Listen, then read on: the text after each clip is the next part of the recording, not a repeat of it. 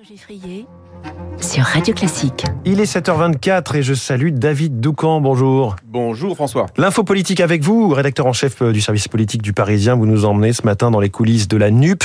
Affaire de violences faites aux femmes, dissensions idéologiques, règlement de compte personnel. Bon, la coalition de gauche est en train de se fissurer. Oui, euh, cet été, les nouveaux députés multipliaient les photos de groupe sur le perron de l'Assemblée et s'enorgueillaient euh, d'avoir redonné euh, sa fierté au peuple de gauche. Aujourd'hui, il n'est plus question de fierté, mais de honte et d'embarras. Hors micro, et selon les informations du Parisien, les élus insoumis, écologistes, socialistes et communistes sont de plus en plus nombreux à confier leur désarroi.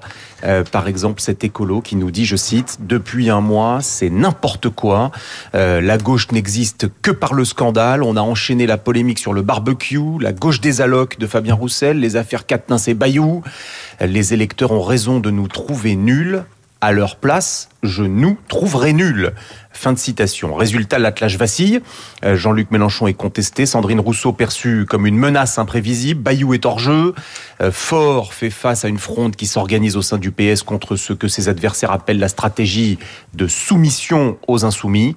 Euh, quant à Roussel, il est lui aussi attaqué par sa propre base qui lui reproche de la jouer trop perso et d'aller chercher en permanence le buzz médiatique. Bref, la NUP est en train de dévorer ses propres leaders. Alors pour l'instant, quand même, globalement, la discipline des votes à l'Assemblée tient bon malgré les dissensions.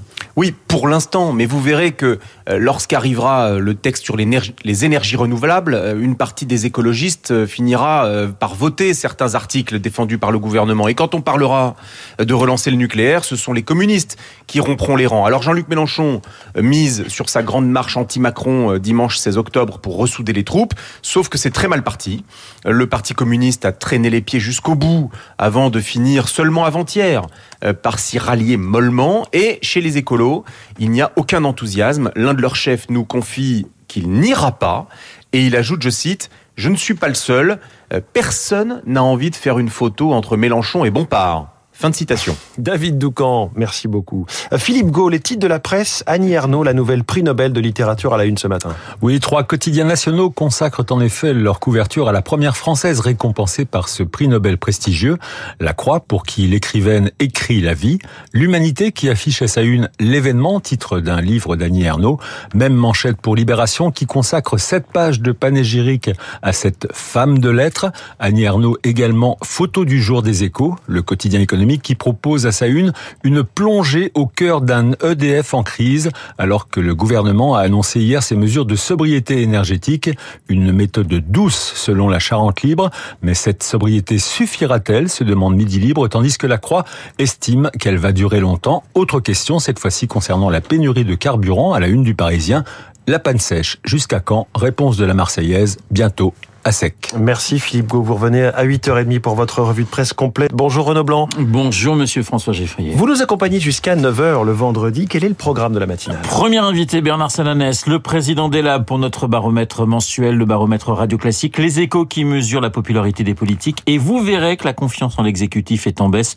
Mais je ne vous en dis pas plus. Bernard Salanès dans 10 minutes dans les spécialistes. 8h05. Coup de fil à Frédéric Becbédé pour évoquer le Nobel de littérature décerné à Annie Ernaux. On en parle parlera bien sûr dans nos journaux, dans nos éditions, mais aussi dans la revue de presse de Philippe. Et donc, avec Frédéric dans le journal de Léa Boutin-Rivière. 8h15. C'est le, général Jérôme Pellistrandi qui sera dans notre studio, l'Ukraine bien sûr, et l'aide des Occidentaux qui se poursuit. Poutine a-t-il déjà perdu la guerre sur le terrain? Que peut-il se passer d'ici l'hiver? Jérôme Pellistrandi dans les stars de l'info. 8h40. Esprit libre avec un duo de choc. Cécile Cornudet des Échos et Jean-Marie Colombani, fondateur du site d'information Slate. Macron et les sondages, Macron et la télévision. Il va s'exprimer la semaine prochaine. L'exécutif, mais également le 49-3 ou encore les 50 ans du Rassemblement national, un parti totalement dédiabolisé. La réponse à 8h40.